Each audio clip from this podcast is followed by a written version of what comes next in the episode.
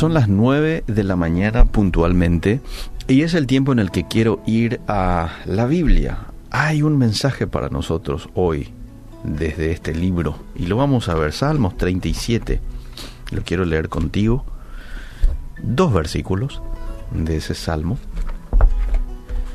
Dice el verso 1, no te impacientes a causa de los malignos, ni tengas envidia de los que hacen iniquidad, porque los malignos serán destruidos, pero los que esperan en Jehová, ellos heredarán la tierra. En varios ámbitos de nuestras vidas se da que el tiempo preciso, amable oyente, es esencial. Precipitarse a actuar puede resultar en oportunidades perdidas, en ocasiones puede resultar en problemas, desastres. El plan de Dios para nuestras vidas también tiene plazos de tiempo. Eso es lo que dice Eclesiastés 3. Todo tiene su tiempo. Todo lo que esté debajo del cielo tiene su hora. Bueno, lo mismo ocurre con lo que Dios ha planeado eh, para cada uno de nosotros. Tiene su tiempo, tiene su plazo. Él dirige los acontecimientos para hacer su voluntad, glorificar su nombre y bendecirnos. Esa es la razón por la que esperar en su tiempo es tan crucial. Ahora, en vez de aprender esta lección de no esperar en Dios y lo que eso trae como resultado, dolor, considera un poco lo que sucedió en las siguientes situaciones que encontramos en la Biblia, para no pasarlo por una experiencia personal. Abraham tenía 75 años cuando Dios le llama y le dice, Abraham, tu descendencia va a ser numerosa, vas a tener un hijo, y tu descendencia va a ser como la arena del mar. Bueno, pasaron 10 años no pasó absolutamente nada. Eso ya le inquietó a Abraham y a su esposa. Le quisieron ayudar a Dios, así que él se une a, a su esclava. Y le nace Ismael. Le nace Ismael cuando él tenía 86 años. Lo que resultó, según Génesis 16, en desavenencia familiar, en enojo. Ahora, ¿Dios cumplió su promesa con Abraham? Sí, lo hizo, pero 25 años después. Ese era el tiempo indicado. Y este hombre se apuró. A los 10 años ya él quiso solucionar el, la cuestión.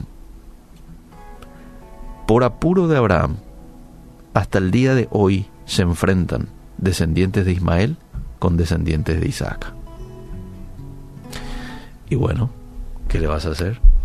Se apuró, y hasta el día de hoy eh, se está pagando el error de, de esa decisión. Rebeca y Jacob utilizaron el engaño para obtener la bendición del Señor. ¿Recuerdas? Génesis 27. Bueno, Jacob se convirtió en fugitivo 20 años. Imagínate, 20 años estar fuera, incómodo, trabajando para otro, Vamos a un caso más. Impaciente por el retraso de Samuel, el rey Saúl ofreció el sacrificio. Primera de Samuel 13, del 8 en adelante. ¿Y qué pasó? El primer rey de Israel, Saúl, un hombre lleno del Espíritu Santo, dice que esta llenura del Espíritu Santo hizo que él cambie su corazón. Su corazón fue, tuvo otro corazón. Imagínate. Sin embargo, Dios le quita su reino a este hombre. Primera Samuel 13. ¿Por qué? Por un apuro, por una desobediencia a la voluntad, al tiempo de Dios. Negarse a esperar el plan de Dios, mis queridos amigos, produce amargura y cierra las puertas. Por el contrario, así como dice el texto que acabamos de leer, Salmos 37 confiar en Dios, creer en sus promesas, esperar su tiempo y entregarle nuestros planes, trae como resultado bendición. ¿Usted quiere bendición para su vida, para su familia? Bueno, esta es la clave. Confiar en la sabiduría de Dios, creer en sus promesas, esperar su tiempo, entregarle nuestros planes.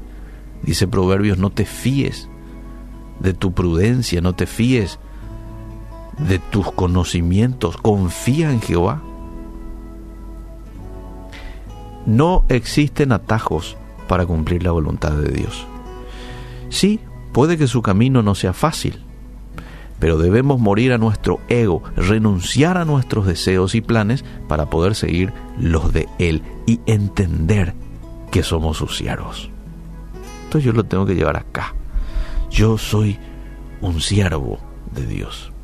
Claro, soy también su hijo, soy también su esposa, ¿verdad? Porque la Biblia nos relaciona al pueblo de Dios con la esposa y él el esposo.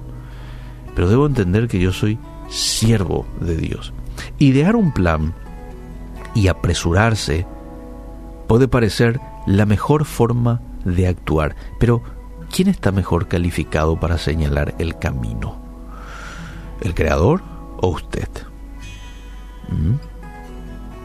El camino nuestro, bueno, está lleno de preocupación, está lleno de incertidumbre, en ocasión de confusión, pero ¿sabes qué? El camino y el plan de Dios te conduce al descanso y a la bendición. ¿Cuál escogerá usted? ¿Mm? ¿El camino de Dios o el camino suyo? Probablemente en el pasado, en muchas ocasiones, usted ha preferido eh, el camino suyo y sabe de lo que le estoy hablando. Esto trae como resultado dolor de cabeza.